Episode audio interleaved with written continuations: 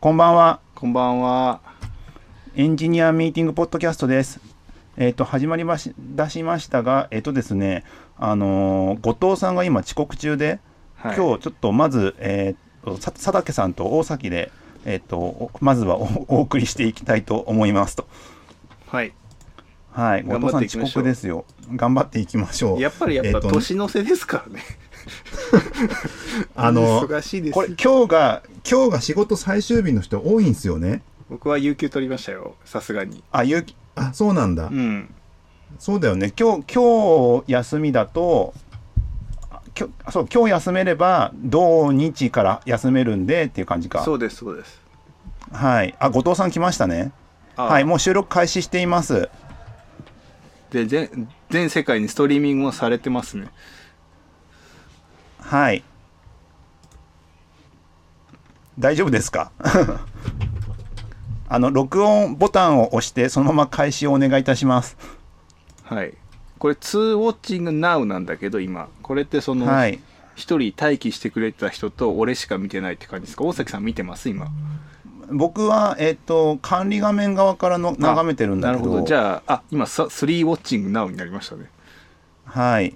ありがとうございます。えっ、と、 ツツイッターとかでもやんなきゃいけないんだよね。まあいいや、ちょっとそれは後で。かえっ、とですね、あ、今、後藤さんが一回入ってきて抜けてっちゃいました ね。なんかあるんでしょうえっ。と、今日は、えっ、と、もう年末なので、年末なので、えっ、と、2020年を振り返ろうをやっていこうと思います。はい。なんかそうなんですよね、はい僕さっきまでちょっと考えてたんですけど、はなんい。かいやすごいいろいろあったような気もするけど案外やっぱ記憶飛んでるなと思ってなんか コロナのせ いでなんか全てがコロナでさ一括りにされてないなんかなんか なんかいろいろあったような気もするけど全部はがいコロナ、コロナコロナですよねーってなっちゃいそうじゃないなっちゃうんですけども、でもね、実はずきょ今年の最初の回ですね、に2020年を予測しようっていうのをやってるんですよ。そう覚えてないわ俺も覚えてそれを、それの答え合わせをやっていこうかなと。答え合わせをしながら、今年こんなことあったな、みたいな話をしていきたいと思います。 何個かあげたんでしたっけお、そうそうそ何個かあげう。ましたね覚えて、覚えてる質問。これ順番に全ちょ然っと覚え上、何個やかあったなっってていこうと思いますのがはあった気がするフロントエンドの話はい1個ありましたよね、ありました、ありました。それぐらいしか覚えてないですあら、はいやっていきましょうこれやっていきましょうかじゃあまず一つ目いきましょうかまず第1問後藤さんがちなみに後藤さんが1回入ってきたけど戻ってこないっていう何が起こってるんだ一体何が起こってるんでしょうねじゃあいきます1問目えっ、と問題2020年のフロントエンドのトレンドは何でしょうあそれもう一一発目だったんだはい一発目ですねわあ何これ何て言ったか覚えてるなんて言ってたんだっけないやもっと楽できる何かとかじゃないですかあ、そうです、そうでですす。よ。ねもっと楽になってそうっていうはい、うん。それはあで、まあ、まあ、楽になってそうっていうか、うん、あの、答え、答え言っちゃうと、今回の、あのー、1年前の回答は、ビューとかリアクトの上位概念が流行る。あ結構当たってんじゃんネクストがもうなんかデファクトになってるからあ、でもね、話的にはステンシルとか、あー滑滑るとちょっとちょっと先だなスウェルトだったんですけれども、えっ、と、どう、実際にはこれ答え合わせしていかなきゃいけないと思うんですけれども、どうでしたかあー、滑るとはね、結構、なんだろう、いいとこまで行ってる気がしますよ。ほう。なんだろう、えーっ、と、なんだっけ、その、特定のビューフレームワークに依存しなくていいような、なんか、ライトな何かを作りたいときに滑るとは結構、うまくいってて、まあ、バンドルサイズ小さいし、はいそ。れでなんかそのなんだインタラクティブなものと思った時に滑るとはなんか結構ちょいちょい見かけた気がするのやっぱりあと今滑るとキットっていうの作ってるんですよね滑るとへー19年から作ってたと思うんだけどあのなんだっけネクストみたいなやつはい。を作っててそれが結構なんかもうなんか普通に使えまだ使えないか自分の周りでなんか導入してるサービスとかありますいやね、これそれはしな新い規な。サービスとかないねあないんだないですね。今は NEXT が割とデファクト、NEXT、NEXT がやっぱ、なんだろう、よりデファクトになったっていうか、なんて言えばいいんだろうな。ネクストは流行ったよね流行っ流行ったっていうか流行ってる流行ってるというか、まあ、結局、その時も言ったかもしれないけど、やっぱ楽なんですよね。NEXT。なんかもう考えなくていいから、その、うんレイルズっぽい感覚にはあるかもしれないんだけど、うんなんかね、必要十分なんですよ、本当に。ほう、でなんか込み入ったことやってやろうってなるとやっぱりちょっとテクニックとか必要になるんですけど普通はのいいわゆるなんか、しウェブアプリケーションを作りましょうってなった時になんかとりあえず NEXT でやってみてダメだったら変えればいいんじゃないっていうぐらいなんか使いやすい楽ちん何なんだろう、今新規うん、今新規でやるとしたらやっぱネクスト僕はなんかその時も言ったかもしれないけどもうほぼ100%ネクストですねなんかほうほうほうなんだろうなんか特殊な何かが要件が出ない限りは全然ネクストが一番楽いっすねあのレイルズのあれと一緒なんですよなんかあのディレクトリコードどうすんねん問題とかそういうのが全部もう、なんだ決まってるんですよね規則というか規約規約でもないけど、仕組みとしてもう決まってて余ま計なあ、こと、考えなきゃいけないことは全部あるもんね。そうだからルーティパスどうしようとか、そうそうルそうーティングがなんだみたいなやつとでかもね。それってさ、うん実はウェブアプリケーションでそんな本質というかさじプロダクトの本質じゃないじゃないはい。なんかレイルズの設計理念と一緒なんだけど要するに、はい。なるべく時間を割きたいのはプロダクトを高めるための行動じゃないっていうはい。なんかはい。ルーティングはい。やら、なんか OR マッパーとかでもいっつも一緒のこと書かなくていいでしょうっていうのがレイルズの多分一番最初でそれよりもなんはかい意味のあるコードを書きましょうよみたいな、で NEXT はもい結構想像に近いですよね、ああ、そうなんだ。でなんだろうやっぱパフォーマンス最適化とかがよくできてるからなんかその辺もさ、なんか、まあ、自由に選ぶと楽しいんだけどさなんかそれでさ、原理主義的ないろいろ問題とか起こるじゃない なんかなんか誰誰のどれみたいなそういうのまあをもうなネるねクストでもうネクストのやり方に一回乗っかろうって言ったらさ議論しなくていいからそそこは別になんか最適な最適化なされてたらその最適化自体が目的じゃねえからっていう、事業の目的ははいはいはね、でそっちのはいはい行動はにいみんな議論しようよっていう感じになれるからはい。かなりやっぱ楽いその辺の議論とかも含めて楽だなと思ってる、それは確かに楽だようね。んで結局書いてるのって、ねリアクトだからさそのなんか UI とかまあ書かなきゃいけないんだけどで多分次もう少し UI のなんか最適化みたいなのが進みそうな気がしててはい。それが多分スベルトとかもあるしなんかそういう、なんて言えばいいんでしょうねもう少しんさらに微妙に薄い何かみたいなのが多分もうそろそろ開発されそうだなって気もしてますほうほうほう。それはわかんないですいやなんかその時間がかかってるとこでさあとそこかなと思ってて、はいはいなはんだい。ろう俺はまあ去年かな一昨年かなわかんないけど俺は一体何回プルダウンメニューを再実装すればいいんだっけみたいな あるじゃない なんかなんかネイティブのプルダウンじゃなくてデザイナー考えたプルダウンメニューあるじゃないのある毎回毎プロダクトごとに毎回作るんだけど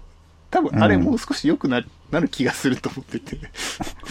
なんかもう良くないみたいなこれでみたいなそろそろありそうっていうのがそろそろ、だからスベルトとかが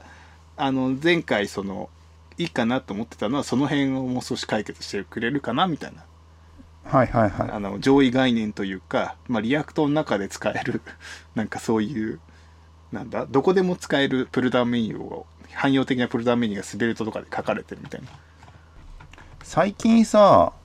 そのリまあなんだリアクトまあネクストはまあ流行りの中の一つだけどさうんあのさあのーだけどさだけどなんか作り方とか若干さ流派が変わってきてないそういえば俺さい最近さ、うんなんかネットで眺めててさ今今なんか各ちあのむ一昔前だと一昔前の時ってさ、うんそのなんだアトミックデザインだはいでさあのーまあ上からページから入ってきてテンプレートがあってとかあったじゃん、はいはいでさあのー例えば API でなんかデータ取ってきてうんそれを流し込む時にさ上流から取ってきて中に詰め込むみたいな感じの実装がさああはいはいはいあったけど最近さちっちゃいとこでもステート持たしちゃうって話があってリダックスとかじゃないけどねあーそうだなんかそれはねそれがいいか悪いかはちょっとね難しいところだねなんか両方あり得ると思っててなんかビジネスロジックとかさなんかそういうモデルっぽいのはさそれでやるとちょっとあれかも、まあ、コンテキスト的に使ってくださいねとかはいでコンテキストはあんま使いすぎると今度わけわからなくなるから結局リダックスでいいんじゃねみたいなさ集約されるからとかあるし、から、はいはいなんかはスいテートで持つ流派もあるんだけど、うんなんかあれはちょっと、ままできるけどなんかうん規模がでかくなってくると辛くなりそうっていうのがなんとなくわかはい思ってまあ前もそう昔のステートと一緒だなと思ってこれはいはいはいあそうなんだあ後藤さん来たうんっていうかもっと今進ん,、はい進んでるというかなんて言えばいいんだろうなんだろうえーっとリダックスとかでさ、API の結果をさ、リダックスのステートでキャッシュさせるみたいなやり方が大体はい多かったじゃない、じゃなくってあそこをなんかそのデータのフェッチのところのライブラリでそれをキャッシュしちゃうっていうのが多い気がする最近はあの NEXT だと SWR っていうのがあってさはいあいつがその API をキャのレスリクエストとレスポンスをうまくこうキャッシュしてくれてるんですよね。はいだはかいらは適い時その、なんだろうその画面でフェッチしたことにすればしてキャッシュがあればキャッシュが出るからなんか疑似ステートみたいに使えるのよ。っていう感じでなんかやる方がなんだろうその API 側のステートをフロント側で管理しないというかまあじ厳密に言うとライブラリを管理してるんだけど管理せずにそういう、まあ、フェッチしたことにして実はキャッシュ使ってるみたいなのが多くなってきてる。はいはいはいはい SW まあ、お大きいところは SWR とリアクトクエリとかがそういうのが多くてそれの方が主流になってきてる気がしててへえでそれで本当に必要なアプリケーションのステートがあるんですかってなった時にあるってなったらリダックスだしないってなったら使わないっていうかステートだけで済ませるみたいな感じになってきてるへえノリだねなんかな界隈的には。そうなんだそうなんかそこはうまどくのそのライブラリがやってくれてるイメージでなんかもう何も考えずにフェッチしてもうフェッチされてたらデータ返ってくるしフェッチされてなかったらうフんェッチしに行くしみたいな感覚、うーんであの別にリバリデートとかも任意でかけれるからここは絶対強制的に最新のデータを API から欲しいって時はそうやって指定すれば必ずそこは最新取ってくるしみたいな感じになるなるほどね、いやなんか後藤さん来ましたね。あれです。あの、最近、ちょっと前まで、アトミックデザインの話の流れで、なんか API とか使うやつって、なんか普通にい上の階層でデータ取ってきて、流し込むようにしてて、下でフェチとかすんじゃねえよみたいな話だったけど、うん最近なんか下のほそのこ細かいところで完結できるものはそこで取ってきた方がいいよね派がなんか増えてきてるっていう話があって本当かよってなってたんですけ本ど当かよって感じですね。本当なんですか。いやでも、ステユーズ、フックスのおかげだよね、それが大きいなったの。そうそうそうフックスがあってわざわざそのリダックスとかでっかいのに任せるのもめんどくさくないっていう流派が出てきてるっていう、だから、フックス、様々ですよ。 でも、なんか、要するに、そのバケツリレーとか、バケツリレーしたくないからリラックスでっていうのも、確かによく考えたら、なんかその、したくないからっていう手段だったじゃないですか。はなんいかうまくそのなんかビュー見た目とは別のことを管理できればそれで済むだけの話だったじゃない、はいデータのこととかではいそれはフックスで大体管理できるようになったから、はいもうそれで良くないみたいな感じにはなる、はいでさっきみたいにフェッチもだからいろんなところでフェッチしてフェッチじゃないんだよ厳密になんかユーズ何々とかでさはいはいなんかユーズ、ユーザーリストとかってやればさ、はいはいはいはいなんかなんかデータが取れるみたいな感覚じゃない、はいそれははい内部にフェッチを伴ってるか、フェッチ伴ってないかなんて気にしなくてよくって、ビューから見れば、そこにデータがあるかないかっていうか取得中なのかステートなんだそのなんかプロップスが返ってくるからそれで見分けてやれやいい感じにやってくださいやみたいな。っていやま感あじそうになんってだるよねそそうなんだけどさ、うんなんかそんな感じで作ってたらもろにさ不具合踏んでるところを見かけてさ 何が、何が起こったんですかむしろおこそうよ怒るっていう難しくないか要はさが画面をリロードしないでうろうろしてるとさステートがおかしくなってるってよくあるじゃんうんああるあるあるあるあそれそれのそれに思いっきりハマっててさそれはこらこらっていう別にななくこ れは、ね、なくても起こってる問題だからねそのフックスじゃなくてもなんか単純にリダックス上でもこっち行ったページのなんかアップデートがこっち行ったら間違ってるみたいなことよくあるいや話だったち違うあのね見てて思ったんですよそれ、うんそれやっぱさちゃんとやればいいじゃんってだけの話だって思うかもしんないけど、うん作業者が違うと、うんこのページで何のデータを初期初期化して取ってくるべきかっていうのをうん。あの知らない知らないっていうか調査しないで実装するんですそよ、れね、は人の問題じゃない。なるほどないや違うんですよやっぱね難しいききあのね規模規模が大きくなるとそこまで至らないんですよやっぱ。え、どういうこと規模が大きい。要はなんかこのページを開くのにとかなんかこのページを開くのにっていうか、まあ、ふ2つのページがあって、似たような情報を取ってくるんだけれどもこっちで読んだ情報なんかねなんて言うんだろうなうん。うん。例えば2つのこれはちあの仮想仮想的な例えで言うと、まあ、2つのページがあります、うん。で両方とも同じデータを取ってきています、うん。うんでか片方のページが編集ページだとするじゃないですか、ううんん。でで片方のページで1回フェッチして、うんでもう片方のページに行った時うに、ん。うんあ編集できるページに遷移した時うにんすで、にデータを取ってきてるからそのまま使わないでやる場合と、うんうんあのでような不具合だった不具合みたいなのがあった時あにあはいはいはい要は編集ページに来た時に最新の情報を取ってきてない状態で来る時と、うんはいそうじゃない時があってうん。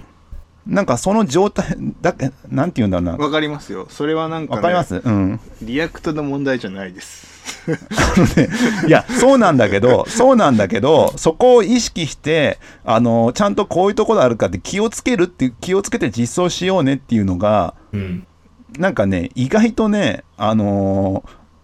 まあ、ちゃんあの実装する側からすればそうだよねだけどスパゲティな行動の中でやっていくと普通に漏れるんですよえ、。でも、いや、それは、なんかね、それは、そういう、多分、普通にそういうところはリラックス使った方がいいっすよ。 なんか今のいや話。いやいたや単純に多いや分、だからステートにキャッシュしてるってことでしょ、データの結果を。そうそうそうあーステートにキャッシュしてるっていうよりその要は基本的にはとあの画面遷移の中でトップのところからさあの画面データ取ってきて、うんあのバケツリレーをしているっていう前提なところがうん。あの抜けてたんですよね。それは、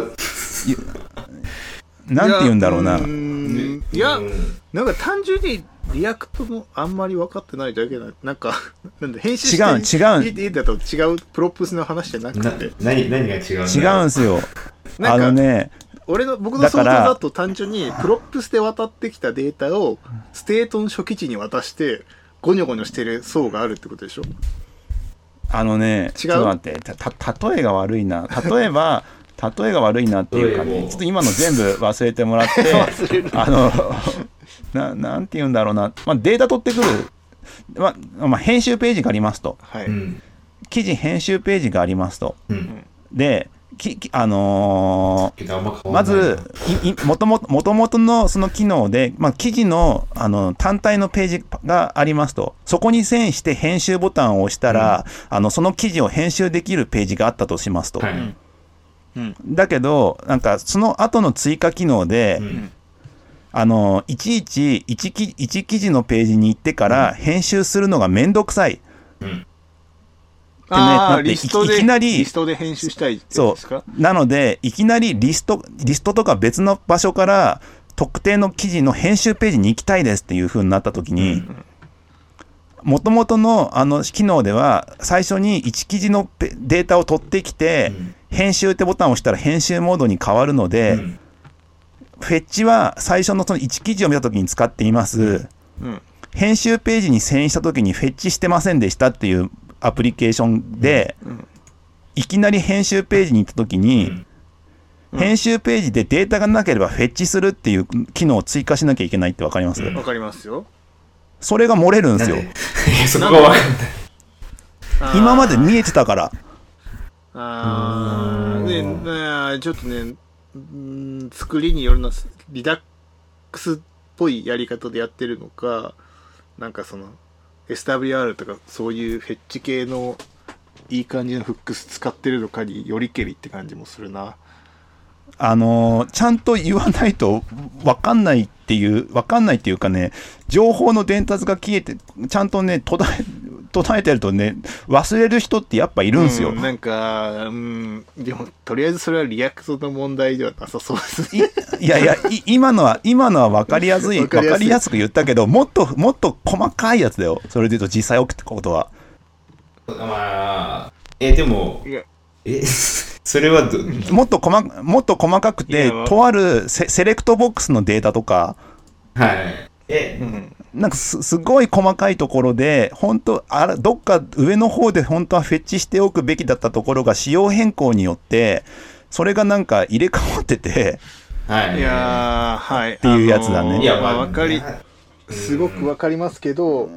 なんだろうなえ、でもやっぱそういう時のた問題めじゃの、ない気がすんだ。JQD でも起こると思うんだよな、それ。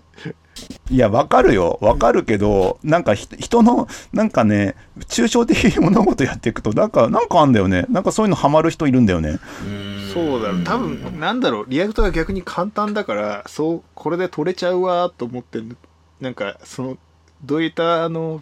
なんだろう、伝播とかフェッチの含めた伝播のことあんま考えないで作ってるってことなのかもしれないですよね。あまあそうそうそうそうそういうことなんだろうけど、究極的にはね なんかそれって別にリアクトじゃなくてなんか普通の何かでも起こりそうだなみたいないや怒るんだけ ど怒るえ、え、え、ちょ、え、怒るんだけどねっていう、おでも大崎大崎さんは、え、どう、どう、道具が原因だって言い言いたいってことですよ。いや、どこが原因だっていうのは分かる、なんかちゃんとこういう設計で作ってよっていうだけの話だと思うんですけど、そのステートの管理をコンポーネントに任せるとかあったときに、うんうん。なんていうんだろう、なんか、なんかね、へ変な、変な罠もあるよなって思ったってだけの話なんいやだけでども、やっぱあれじゃないですかやっぱステートに任せるが人間に辛いっていうことなんじゃないとそうなのかな、まあ、いいや、はい。いいなんかそういうのがあったんですけど、これ1問目でこう、1問目が結局、ビュートかリアクトの上位元年がはや流行るでしたけど、もうなん一か声もうす一声だな滑るとはね、もうちょっと先だねってことで、もう一声これは不正解ですね。もう一声だったねなんはかいそうねフレームワそっーかクとして答えちょっ答え合わせしてたのかそとこにリ追アいつけクトてなかった、のリアクトのなんだ周辺の環境っていうかなんて言えばいいんだろうねスーパーセットでもない、だからそうだねそうねスーパーセットとしてネクストは流行ったけどなんかサブセットとして考えてたスベルトというか UI ライブラリはまだでしたねそうですね。なんかでもそうなんヘですよッドレス UI とか最近流行ってきてるからさ、それも多分含まれると思うんですよはい。なんかああ。もうちょっともうちょっとでしたねはい、そうですね。うんちょ っと待って、まあでも不正解です。不正解でしたけどはい。じゃあ次の問題いきましょうか。2問目いきます。2問目。2020年にクラウドサービスで流行り出すものは何でしょうわーなんだ AI 的なやつかなうこれ、覚えてますなんて答えた覚か。えてないね先お二生人回こ回答に、あの、今年の1月の回答は、クラウド IDE が流行る。あおーもっとや流行んなかったっす言えないですね思っ流行んなかったね。たより流行んなかったっすねなんだ一ろう応サービスは増えてるんだけどね。で GitHub ものよよくよとく考かえたらあれですよね流行る素地はありましたよねクラあクりラまウす、ありドまにす。うん。移行しなきゃいけなかったじゃないですか今年は予期はせいず、。はい。いやそうですね。でもなんかクラウドじゃなくみんな開発できたからねなんて言えばいいんだろう なんてだっ言えばてそねなんて言えばいいんだろうねいやでもそれれこそさ、それこそ編集そそれこそさ、あのーこの前また140ページぐらいのはいはい後藤さんのスライドにもあったけどさ、 64ページです106おい確かコミックスのページじゃん最近のジョジョの新刊のコミックスのページ数ぐらいあるじゃんちょっと薄い感じのえ。ーでもまあそうですねあのあれも来ましたよねあれでもさ、はいその動画編集ツールとかクラウドでみたいなのとかあってたはでしいょ、やってましたやってましただからなんか局所局所では流行ってんでしょまあ IDE だから今回の問題そうはですね ID じゃなくてちょっとあれなうんえー編集編集編集環境をクラウドにでしたからねそうだよねへ編集環境の話って多分こあれ去年してたんだっけ去年もして、してましたね。なんか、あの、そもそもクラウドになんか、うんその動画プロダクションをクラウドにっていう流れはあったんで、でも、はいあれですよね、もう会社出れないってなって、リアルに必要になったっていうのが今年でしたね。その話を入れとくはべいきではいすよね。はい今年の話あ そうだよねそうだよね ID とか言ってる場合じゃなかった。そう IDE じゃなかったね実際にもう普通に使えるぐらいになってるんですよねそっちはなんか、ああれなんですよね。もう使えるっていうか、もうデスクトップがそのまんま、あの、はいもう動く環境にこうなってるんで。はいあはそいういうことそうそなんうそかうそうそう。なんか、あバーチャルバーチャルもうゼゼロ、ゼロクライアントみたいな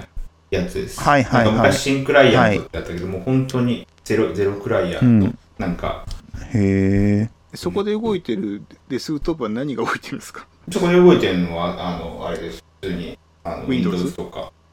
えー、ツースいやで。でもそれ、うんそ それでいいのか、で、まあ、それで、特にね、あの、はいはいはい一応、普通にデスクトップをサービスとして使うっていうコンセプトの、あの、技術なんで。なんか、ま、使い勝手そはうねよくなよよそんなに変わらずだったんですかなんか、あれなんですよ。でもそれが一番のポイントだったんですけど、やっぱなんか200ミリセックぐらいまで、あの、遅延がこう収まると、なんかい結構普通に使えるっていう。へえ、まあ、えーノンリニア編集だもんね基本的に別にリニリニアじゃないからさいいよね、ん、まあまあまあまあ、そうそうそうです ね多少ずれて確もかに、あの、まあ、リニア編集だったら、それは、あの、フレームがもうど、どん、結構ずれてるからやばいけほど。ほ放送局みたいなそうそうそうそう。一応ファイルベースのっていうところ。今はまあ、ライブでもなんか一応、あの、なくはないんで、まあ、ファイルベースの方がまだ、あれですね、あのーま、まだその余裕がありますよね。そういう意味だと。へえちなみにあのクラウド IDE 自体は使う機会ってありましたああ、ありました。いてか今も使使ってますよ。あ使ってるんだ、あそうかえーもともとあそう後藤さん使ってたもんねそうそうそうそう。で、なんか最近はもう、その、PC 持って帰るとか持って帰らないとかって話、あ、そう、あったんですよ。そのなんか、みんな、まあ、うちの会社とかだと MacBook Pro 支給されてるじゃないですか。はいで、えっと、そもそも MacBook Pro を、なんか、リモートというか持ち帰る想定でやってないから結構重いじゃないですか、この MacBook Pro。はいはい重いね、重いですうんで、あの、まあ、MacBook Pro だけだったら、まあ、持って帰ったりしてると思うんですけど、結構、充電器を、まあ、家にあるやつがあるからって言って、充電器持って帰らない人がいるらしいんですよね。ああはいはいで、はいあのーワット数ち違うと、結構充電できなくなるっていうのが何個か起きてるらしくて。当たり前じゃないですか いやいやいやいや、 そうなんですけど、今まではそういうふうに、あの、想定してなかったから、なんか、最近なんかその、なんですかね、かん購購買品の管理部みたいなところの人が、なんかその話で、俺もそうなっちゃったんですけど、全然充電できなくなったって言いに行ったら、なんか、いや、最近すごい増えてるんですよ。いやいやいや当たり前でいしょやいやいやいや電気の基本でしょ あ、の長くいる方にねいるかね買えばいいじゃんだからねあ、でも、Mac のさ、あれじゃないですか、じゅバッテリー充電するやつって、あいやの、買えないじゃん。アンカーアンカーでいいじゃないですかアンカーでいいじゃない今の USB-C だったらアンカーだったらさ3000円ぐらいで買えるよ 60W ぐらいでまあまあまあまあ、あの一応ね、その、なんだ、純正品は、あの、買えないから。純正品だからその USB-C になんかああまアップルが折れた理由ってそこじゃないのなんか結局そういうのが高いからさうなんん。かアンカーでもいいじゃないっていう感じじゃないのだってもうあれにもつかないじゃないあの iPhone にもアダプターああ。そうですね。なんか別あ iPhone はね、うん。で、20ワットのやつわざわざ買うよりも、なんかアンカーの何十ワットかのやつでいくつか口があるやつ買って、同時に1個で、その、USB の口がいくつもある方が便利じゃないって。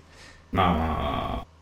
そういう、まあそういう流れじゃない。 MacBook はまだちょっとあれじゃないかいいやなんか純正の方が。いやいやいや、あるある。アンカーの方が全然ちっちゃくて便利です。僕アンカーずっと使あ、ってますよ。そうなん だ。まあでもほら、充電できなくなったっていいいや、言そってれワッるのトに。数。いや、そうそうワッ。ト数でもおね、え前急急にできなくなったんですよ。それまでは、なんかその、足りないやつでもできてて、で、急にできなあ、くなって。それね、ゼロになったらダメなんですよ。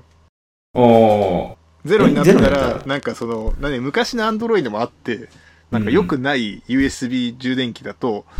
ゼロから起動した瞬間に、その、そこまで充電したやつが全部使っちゃって、起動して空になる。起動して空になる。繰り返すんですよ。いや、そういうんじゃないんですよ。本当に、あの、昨日まで挿したら充電の、あの、雷マークみたいなやつがついたのが、ある日から挿してもつかなくなったっていうだけなんです。それはケーブル壊れてるじゃないですか。いやいや、でもそのケーブルで他の、まあ、それってピクセルブックのあれなんですけど、そのケーブルをちゃんとピクセルブックに挿すと、ちゃんと動くんですよ。だから壊れてるわけじゃなくて、アダプターの出力が落ちてんじゃないですか。じゃあ、USB。まあ落ちてるのかもしんないけど、まあ、けまあ、結局そうなるんで、あれなんですよね。あだっのて、クラウド ID がめめちゃくちゃ役に立つって話をしたかったのに、そこに食いつかれちゃったから。今そうそアうンカーなたまたま見たけどさ何が、何がはい。すごい、アンカーのめちゃくちゃちっちゃい 65W のやつあるんだね、今。 どうでもいいけど、2900円安っと思って。え、後藤さんの言いたかったことは何だっけ いや、クラウド ID は、あの、要はその、うん持ち歩かなくて済むじゃないですか。はい。 PC をはい。はそ。いうそうそう。なんで、あの充電器とかめちゃくちゃ重かったけど、グラウド ID をベースにすることで全然持ち歩かなくてよかったっていでうも話。結局 PC いるじゃない、その、クライアントとしての。がクライアントとの PC いるんですけど、クライアントの PC 置いていけばいい。あ、いや、どどっち、どっちに置くの家、家に、家に置くの会社に置くの家にも会社にも。え、両方置くのじゃあ、それ結局 PC2 台持ってんだか変わんないんじゃないあ、いや、そうだけど、だって、いほら、家のは自分のだし。あでも持大ち歩かなくても体の人はさ自分の自分の PC からさ会社の環境をつなげちゃダメじゃんダメはじゃいん。はいはい。だから何かしらの PC は持ってなきゃいけないんだけど MacBookPro はなんか本体も重いし充電器も重いって話でそうそうそうそうそれであ、のーどうにかならないかいってなってクラウド IDE でみたいな感じってそうことだそようねそうそうです。あの、な、なんですかね。あの、必要な作業に必要なその、ファイルが、その、選べるじゃないですか。確かにその、はい会はい会社で扱っちゃいけないやつは扱えないから、それはそうなんだけど。なんかご後藤さんは海外とかも行ったりするからさうん。うん。あのーそれを毎回 MacBookPro 重いやつを持ってさもうあのあちこち行ったらそりゃ疲れますわなとか思ったりするんでそうそうめっちゃ思うんですよね。なんか、あそんうまりでもクラウド ID のメリットじゃない感じがするよな。え、いやいや、そんなことはないよよ。く、よく動き回らないとね。そうだって、なんかほらいや、でも、でもこと、今年、今年さ、はい。今年さ、あのー、キャンプしながら仕事してみようとかさ、はい。あそあ。それこそさ、前ちょ、ちょっと僕一緒に仕事させていただいた方とかさ、はいあの、いろんな地方を巡ってさ、仕事をしてたでしょ。リモートワーカーみたいなことやってたでしょ。うん。あの、皆さんも知ってる方、うん。で、テレビで取材されてるくらいになっちゃってる人がいたでしょ。そういうとこは逆にさ、クラウド、あの、それなりのバッテリー品質を持ってないとやつでないとダメじゃん。キあーャンプとか。めっちゃ、めっちゃへ、あの、バッテリー減るじゃん。ジェあネ、のジェ、ネ持ってんじゃないですか、ジェネを。うん。だから、なんかまた別な人でさ、あまりにその、く家からで、で、なんか、あのーとにかくリモートワークなんだけど、うん家にいるのが嫌いな人が、じゃあキャンプ場でやってみようってなって、あ車、車をで1時間ぐらいのところのキャンプ場行って、ーはい。そこでずっとミーティング、あの、チームスでやってたけど、バッテリーの減りが早いという学びを得て帰ってきましたとか言ってる人いたりとかさ。当たり前なんだ。でもそうなってくるとさ、あの、結局、まあ、車で行くから荷物の大きさはそんな問題じゃないんだろうけど、はいバなんかバッテリそうそうーそういっぱい用意しなきゃいけなかったりね。そうなんですよだからなんかクラウド ID のさ本当の良さはさこう無尽蔵なマシンパワーを使えるとかそういうことなんじゃないのやっぱり本当の夢はあの、のーまあねジュジュジュピターとかでちょっと実行するじゃん。うん、うん。なんかきでさマシン ML 系の処理とかをちょっと走らせるときにさスカッとさそうそうそういうことあそういうのこーちょっと高パフォーマンスですぐ帰ってくると嬉しいよねって話だよねと、うんそのなんかそっちの方に夢を感じるんだよななんか別にまあね MacBook が持ち歩くんだけど、その MacBook よりも巨大なリソースを手に入れるっていうなんかこうなんて言えばいいんですかそっちの方に夢を感じませんかいやいやいや、まアあね、アプリのアプリのビルドとかでしょそうとかもう並列にコンパイルするとか並列になんかレンダリングするとかさうんめちゃくちゃ早いみたいなまあでも実際、そこ前の処理必要になるやつだったら、やっぱローカルのやつ最強だなって思っちゃうんですけどね、今だといやなんかねちょうどギリギリぐらいなんじゃないかななんか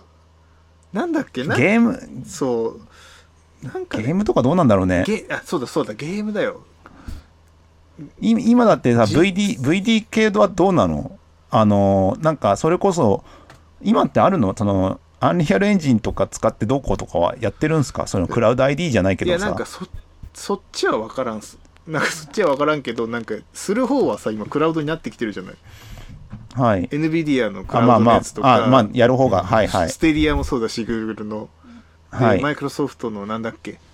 XBOX のクラウドみたいなやつとか、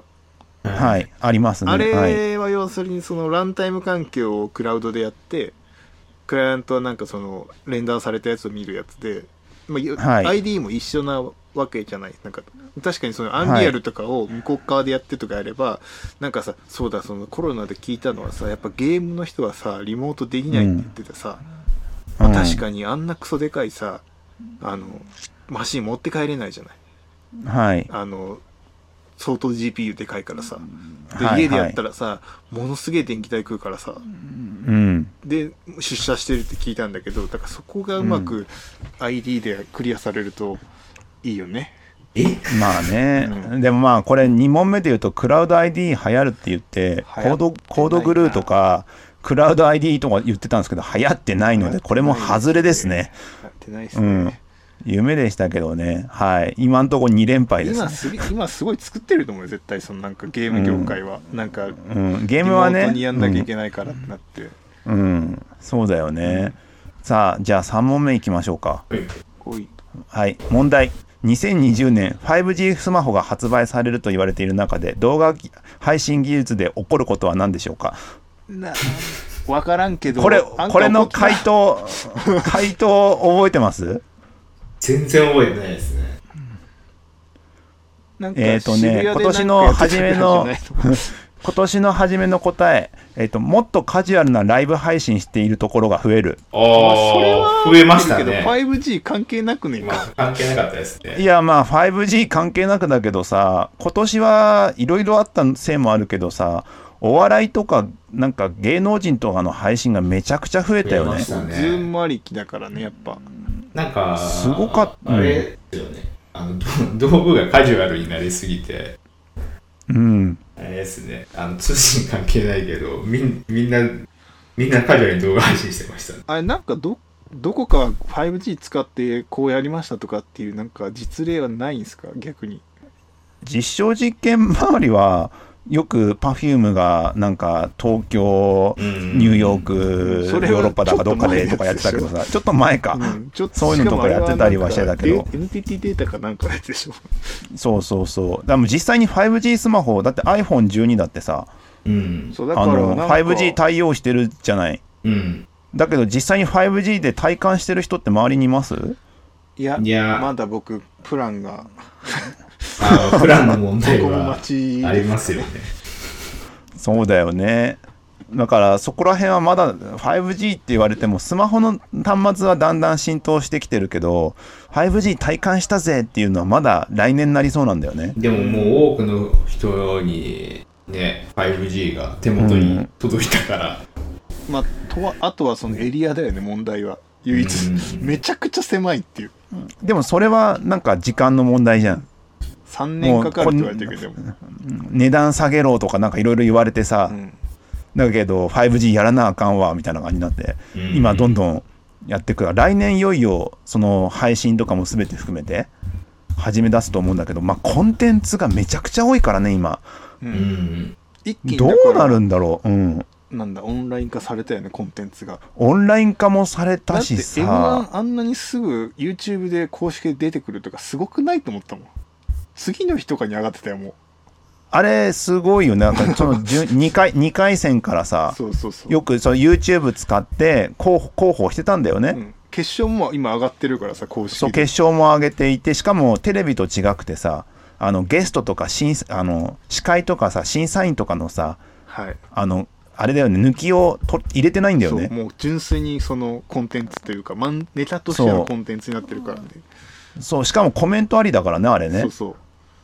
ああもうなんかすごい使いか使い慣れてるというか俺なんだっけ一個なな準々決勝ぐらいとか全部見てて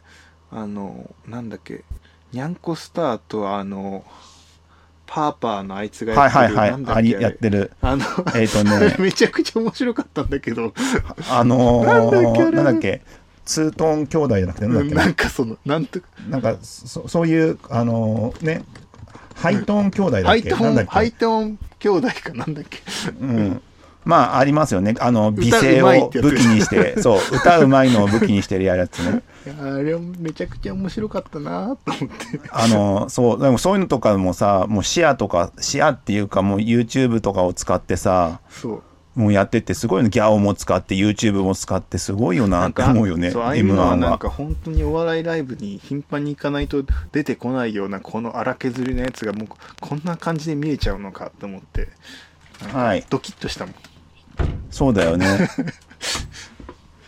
だって僕とかさあ僕とかっていうかさ僕はもう毎年さあのーイエスどんぐり RPG が好きだから さ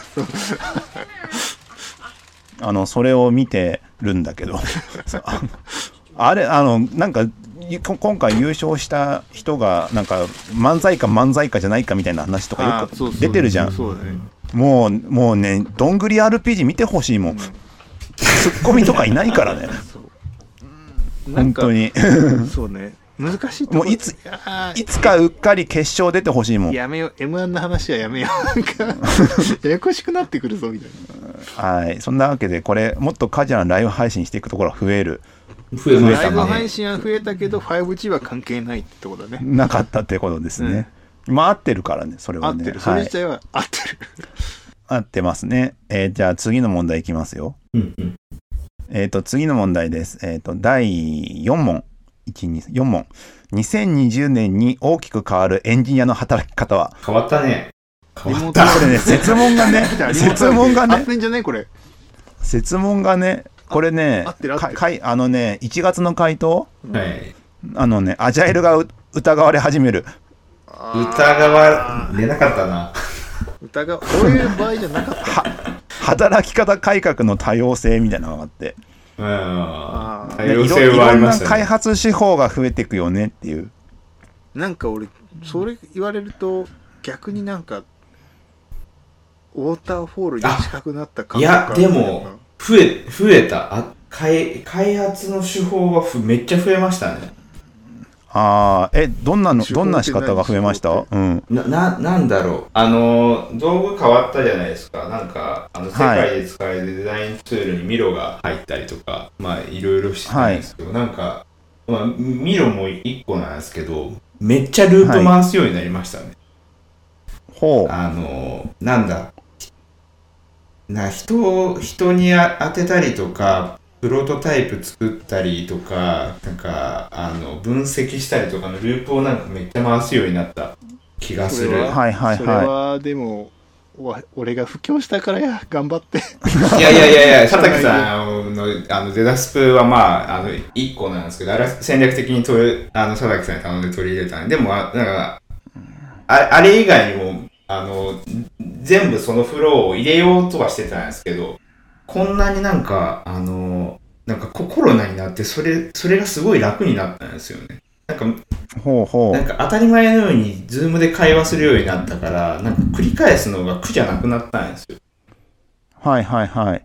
なんか、それがなんか、け開発フローなんか全全然変え、変えてるし、なんか多様化しましたね。その、ほうほう。なんか、ループが回るようになったっていうのが一番いい表現な気がする。なんか、アジャイルもやるし、なんか、うんここはウォーターホールにしようもやるし、あうあ、ん。なんか、あれですまあでも、アジャイルの方がまあ多様、多様化はしてますね。あなんか俺逆なんだよねその僕が見てきたそのいくつかのプロジェクトは確かにアジャイルが疑われてるというかなんか、なんていうかいいんですかねあの上から落ちてくる仕組みにすごいなってましたよそれ僕もなんはかそれは良くないって思わかるい気がつするんですよねつそうな流れていっててそれはなんかやっぱコミュニケーションの難しさとかがはらんでるような気がしててなんだろうリモートの状態でアジャイルをうまく、ま、アジャイルにそうそもそも信頼を置いてないのかなわかんないけどなんかどうしても上からマネジメントする方がなんだ上の人が心配ないのかなひょっとして。うんなんか逆に主体性に任せれなくなってるっぽいぞみたいなのが僕の観測してる中ではあでもなんかあれじゃないですかその主体性に任せれなくなるはなんかそのその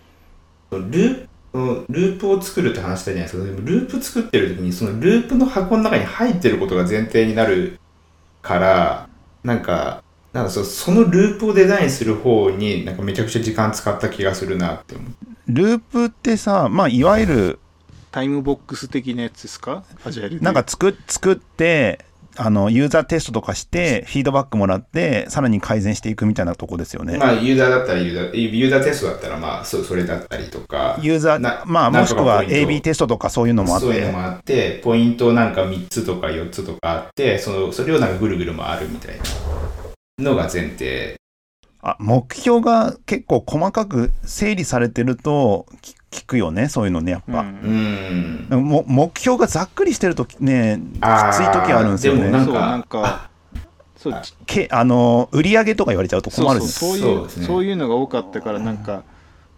なんだ例えばユーザーの継続率上げようもさ結構曖昧なあれじゃないはいでそれに対してどう動くかみたいなのでなんかなんだろうオフラインの時はさなんかみんなで集まって会議してるとさなんとなくポツッとアイデア言えたんだけど Zoom の会議だとポツッとあいあんまりアイデア逆に出なくなってくるというかなんだろう声大きい人がもっと声大きくなるのが Zoom 会議だなと思ってなんかひろより拾えなくなってより拾えなくなった結果上から言われてることを粛々とやるみたいなあのーそういう動きにでもこ本当増えてんなともう本当に向き向き不向きはもちろんあるから、それこそねあのーオオードリー・タウンさん言ってたさあのうんなんか不確実性が高いというか何作っていいか分かんないものはアジャイルでやって何作っていいか分かってるものはウォーターホールでやればいいみたいなのがあってさはい、ああ、でもそれもはうすそごいそうだなと思いました。本当そのことにねつくよね何どうすりゃいいんだみたいなやつはそうそうさそうなんか手探りだからうん、アジャイル的に動けばいいしそうじゃないやつはさもう普通に作ればいいじゃんっていうだけなんだけどねでもそうじゃないやつはなんかちゃん、ちゃんと、あれですよね、道筋立てられてないと、どっちにしても崩壊しますよね。でだんだん増えてきてんだよねあの最近の流行りものではさ何作ればいいかはっきりしてるものがああ。ていうかまあ両両方増えてんのかな両方だった増らえてる例え気がばしますね。そうだよね、うんだって最近の流行りものって言ったらさそれこそ EC とかをさはい。あのローコストであの自分で立ち上げられるとかさ、はい。なんかそういう物流とかのさ倉庫在庫管理とかさはい。うんそういうのが多分今の流行りものだと思うんだけど、はいそうある程度決まってるからね、今まであったからね、あの DX とかはうんそう DX とかはそっちに近いんだね今まであったものをさ IT 化するだからはいアジャイルデーっていういや分かってること先やってよっていうまあ、優先順位になりそうだからねなんうんこう使えるものになった後にアジャイルで何かこう拡張するのはありかなとは思いますけど、ね、そんな感じだよね、うん。まあでもそれそれで大きく働くエンジニアの働き方の質問でこの答えはちょっと地味だね今年はねうん、まあでもなんか、あの変変化が起きましたみたいなやつはなんか多かった気がしますけどね。まあ変化は起きましたねでもなんかどうなんだろうねこちなみにこれ来年の話にもなっちゃうけどさみみんなメンタル大丈夫かいっていういやだからなんか差がつくと思ってんだよね俺はすごいうんなんかうまくできてるチームとうまくできてないチームでものすごい差が いつの間にか生まれててうんなんかダメなところはもう崩壊チームが崩壊するしチーム崩壊すると事業が崩壊するしってことが普通に起こるよなと思ってどう、どうなんかなんですかね崩壊してるとこがあるんですかねなんか、いや結構メンタルで火なんか吹いてるとか。結構聞くよ結構聞きます。結構聞くであでそれがえそうなんだっていうかむしろそのなんだメンタルだけじゃないメンタルんなんだメンうんうんメンタル弱って死んでいく人たちじゃなだけじゃなくてなんかその変な摩擦とか対立が起こってるっていうのをどこでらしくてえーどこで 起こって知らんわからいないでやしょ俺わもかんないわかんないよ俺もわかんないいや確かにリモートだとわかんないななんかたまたま聞くんだけどあそのそういう情報をいや逆にそのなんだリモート状態で相手に迷惑かけたりすることってめちゃくちゃ難しいじゃないだかーはい。らすげえなと思いながら その話聞いてたんだけどどうやってそのわざわざ会ってもないやつに迷惑かけれるんだろうみたいいやー、まあまあ、まあまあ、そうか。いや、もなうとか怒っる。てるのは結構怒っなんか社内で結構まあ週に1回ぐらいそういうなんかマネジメント的な問題が起こってるって言われててどういういや、でそれはも、ま、はい。そうなんかコロナのそのリモートが長く続くとそうなってきてるみたいななんからしくてなんかうまくいってるとかすごいうまくいってるだろうしうまくいってないとかうまくいってなくてなんだろう最初はちょっとちっちゃちっちゃな差なんだけどそれが1年とか続くとやっぱ大きな差になってくるじゃないっうん。ていうのがもっと大きくわかるんじゃないかなと思って来年ぐらいになるとまあ、もっと開くってこと。もっと開いてるいつの間になんかああでもないこうでもないってやってる人たちがいる一方でうまくこの状況に適応した人たちはそんだけその市場優位性を獲得できるわけじゃないこういう状況でも。うん。ってなると停滞してるって人たちよりもだいぶ進んでるからさそれでそのその差が市場に出てくるというかさなんかなんていうの営業利益とか出てくるのが来年ぐらいでそういうのでなんだろうプロダクトがうまいとかビジネスモデルがよくって成功してるじゃなくってこのリモートのコロナの中でチームのマネジメントとかチームをうまく運用できたところが実は勝ってるみたいなところが起こりそうと思って取るかな予想だよえ、あれ、え、えもう、まあ予もう想だ来けど来年、来年の問題出来して年まの話す。は来年しましょうか。来年の話はい。まあ、一応、一応、2020年大きく変わるエンジニアの働き方はで、アジャイルが疑われ始めるっていうのは、まあ、間違っちゃいないよねってことで。はたかもう一つの回答で、ちなみに、働き方開発の多様性ってやつがあったんだけど、うん開発か、うんまあまあそれはもうなんか言えもうどうしようもないよね多様性のこうんうんの、はい。強制的になっちゃったみたいなはい。これが4問目でした。まあ、丸かな、これはね。うん、全然意図してないやつですけど、これ。うんはい。で、次、で最後の問題です。えっ、と、2020年の iPhone の値段はこれうわ当たってそうこれね、これね、答え、あの、に1月の答え、はいはいはい iPhone12 の Pro、12万8800円。おいい線いってないでね、 でね、えっ、と、実際の値段は iPhone12 Pro、えっ、と、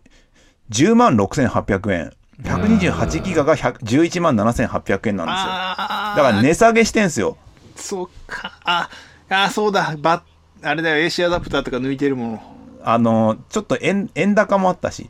うんなので、ちそょれっはとずるいよ1万円台ぐらい抜けてるん で、っていう感じでございました。なんか唯一は当い。てれそうだったわけで。えーイヤホンと AC アダプターついてないとそれはちょっとねまあこんな感じですか。えどうですかね、実際に。想定とやっぱ違いましたまあ、 ?2020 全年。然違いますよね。いや全然違うし当たるわけがねなんかそういうつもりで答えてなかったし ね。オリンピックをまず予測してなかった予測できないびっくりだったよね、オリンピック。あ、やんないんだって。オリンピやんッなクいんだっやているうとか、ま思あいそまれすかはっ、ていう質問を入れておくべきでしたよね。ああ、そうだね。今や思えばる。逆にやれたかも感出てきてますよねこの12月とか見てる となんかあの時めっちゃ少なかったでしょあ100とまかあ言ってまあ一な、かったでし時ょは、一そ時のは、せいでめっちゃ増えるってパターンで しょうけどね。逆にやれた感あるなと思って一時はねでまあまあまあこんなんでしたけども実際に2020年はまあこの質問以外振り返ってみお二人はどうでしたかうーんいやーなんよくかわからなかったですねなんかなんだろうねやっぱんなんパラダイムシフトじゃないけどさうんなんかそのし視座が疑われる時じゃないなんか、はいはいもう自分の座ってるところがさ うんもう強制的にみんな揺らされた年になったでしょだからはい何かはをい予測しようっていうのは難しいよかったよね。まあ予測はね難しいよそうねだしなんかうまくその近い将来をどうやっていこうっていうのは結構なんだろう難しいなんかコンテキストがゆるゆらゆらさせられる1年だったからさはいいやなんかでもまあ来年も続きそうだよねまあねでもなんか一個だけいいことはなんかだいぶ未来に進ん強制的に未来に進んだ感じがなんとなくすしててはいいいか悪いかわからないけどうんはいなんかそのいろんなものがもうなんだろういなんだろうなその保守的な考え方がやっぱさ大体強いじゃないはいうんその別にオンラインでなんかするのいや今のみ店で売ってるので一フになってきてるしとかはリいモートがなんか、えーリモートでなんか本当に良くなるか分かんないしみたいなんで今のままでいいじゃないみたいな保守的なことがうん強制的になんかガンって揺さぶられて、あのはい物事が変わったチャレンジできたっていうのはなんかまあ良かったのではって 怒られるかなまあお父さんどうですかこれはですね、あれですね、家が充実しましたね。ほうあ机買ってたもんね机も買ったし、あれなんですよね、あの、大きな、ななんだろう、ラック、あの、なんか仕事環境にあるロッカーみたいなやつのなんか大きい版買ったりとか、あはと、あれですね、なんなんだろうな。でもなんか、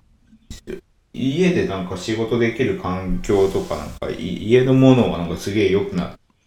良くなったいなはいはいはい気があしますね。しますってか実際してるんですけど。まあそうでしょうね、うん、いいいいの買ったんでしょうねいいの買ったっていうか普通に揃えたってことですよねそうそうそうそうそうそう。でもなんか、もそういう人、今回多かったですよね。あのーな、なんだろう。えっ、と、リモート用の、なんだ、いいマイク買ったりとか、いいヘッドホン買ったりとか、はいあのーなんだろうな、いいカメラ買ったりした人もいたし、ディスプレイ良くなった人もいたし、はいリモート用のマイクとかってさ今後なんかどうなるんだろうね で、え、人って、いやーでもな、もいるう、あ、あ、使えるのかでなもい一番でも大きいのは会社まあ行ってる時もあったじゃないですかで行ってる時もほぼなんかズームとかリモリモートミーティングしてるから行ってても行ってなくてもなんかもうここれは変わんないだろうなって思いましたリモートミーティングをずっとするっていうのはそうね、まあそうでしょう、いやいやいやそうそうなんですけどだからマイクはさ捨てないじゃんいいまマあイまあクがそこはいねやなそんかこはねもっと簡単になるのかなと思ってなんか、まあなるかもしんないけど、いらないじゃないもう十割と十分じゃないですか。なんか、ベースラインとしては。ちちなみにさはい、あのー実際にそのリモートでやってて、ああやっぱリアルであった方が回ること多いなっていう人って周りにいないのアイデア出ししてる時に、とか、あれですね、えっと、ブレストはみんな、あの、同じとこにいた方が回るなとは思ってますね。なんか、はいはいはいあの、もう頭の中で、このミーティングの終わりこ、ここで決着つけないとまずいなって思ってるやつとかは、別になんかどっちでもいいなって思ってるんですよ。なんかアイデアは出てくるけど、さ最後結局自分でここで着地させるなって思ってるやつは、リモートだろうと、はい実際にいても全然関係ないですけど、リアルに本当はにいアイデア出したい時は、うんあのーなんか発言するしした人に対してまたその発言に上乗せしてみたいななんか相乗効果が必要じゃないですか、はあいれははリいモートだと全然そのなんだろうね威力が違ってその場にいた方が自然と喋りやすいから結局アイデアの上乗せはなんか多分56倍ぐらい違うんじゃないですかね喋んないと本当喋んないですもんねなんかヘまあッそうですねドするとビデオ切ってる人とかもいるじゃないですかうんしいるし最近だとさコメントで済ます人増えてるでしょああ、そうう。んえ、それがいい時もあるんですけどね。ああまあまあまあ、はいはいああのなんか普通に喋ってる時にさ、はい。こと言葉で入るんじゃなくてコメントでワイワイする人とかいるでしょはいはい。はい、いままあすでね。もそれはねしょうがないと思うんだよないやあれなはんか表現のチャンネルがうん得意なチャンネルがあるじゃないやっぱりはいはいテキストベースの方がさ表現しやすい人たちもいるなんしか邪魔しない方がいいなっていうところに適してますよね。こう一応、その非同期になれるし。ズームのむずズームの難しさはさやっぱ発言がその一取られちゃうもんね。なんみだんなの。いそのタイミングで一人しか喋れないのが一番しんどいよね、ああ、うんそうだねなんかそのブレストみたいな会議が多分5倍6倍になるって言ってるのは多分その会議室になんか小グループがさ、まあ、隣の人となんか喋ったりするじゃないそうそうそうそう会議室、はいああいうのが起こるからなんだけど、あのズームはそれ絶対できないじゃないもうぐしゃぐしゃになっちゃうからできない。であーわだざわざブレイクアウトドーム作る会みたいなのも手間だしあれもね、そう、あ意図してブレイクアウトするから、なんかそうじゃないですよね。誰かがき勝手に拾うっていう状況がつ作れないのが、あー今は一番なんかそ、それがなんか問題な気がします。確かなるほどねそういやわかんないよななんかそれもさ技術的にいつかさなんか VR のゴーグルでさバーチャル会議室かなんかでやってると実は解決するとかも起きるかもしんないよに。なんか、それ模したやつなとんか、かね、でも、あるけど。アップルがさうんうんあの一応オーディオ技術でさあのスパシャルなオーディオをどうのこうのってやってるからさ、うんなんか割とすぐできそうだけどねなんかそういう実験っていうかそ実験っぽいプロダクトもこれから出てくるかもしれないからいずれ技術で解決されていくかもしれないからねいやーなんか音のバーチャル空間の方がさなんかなんていうの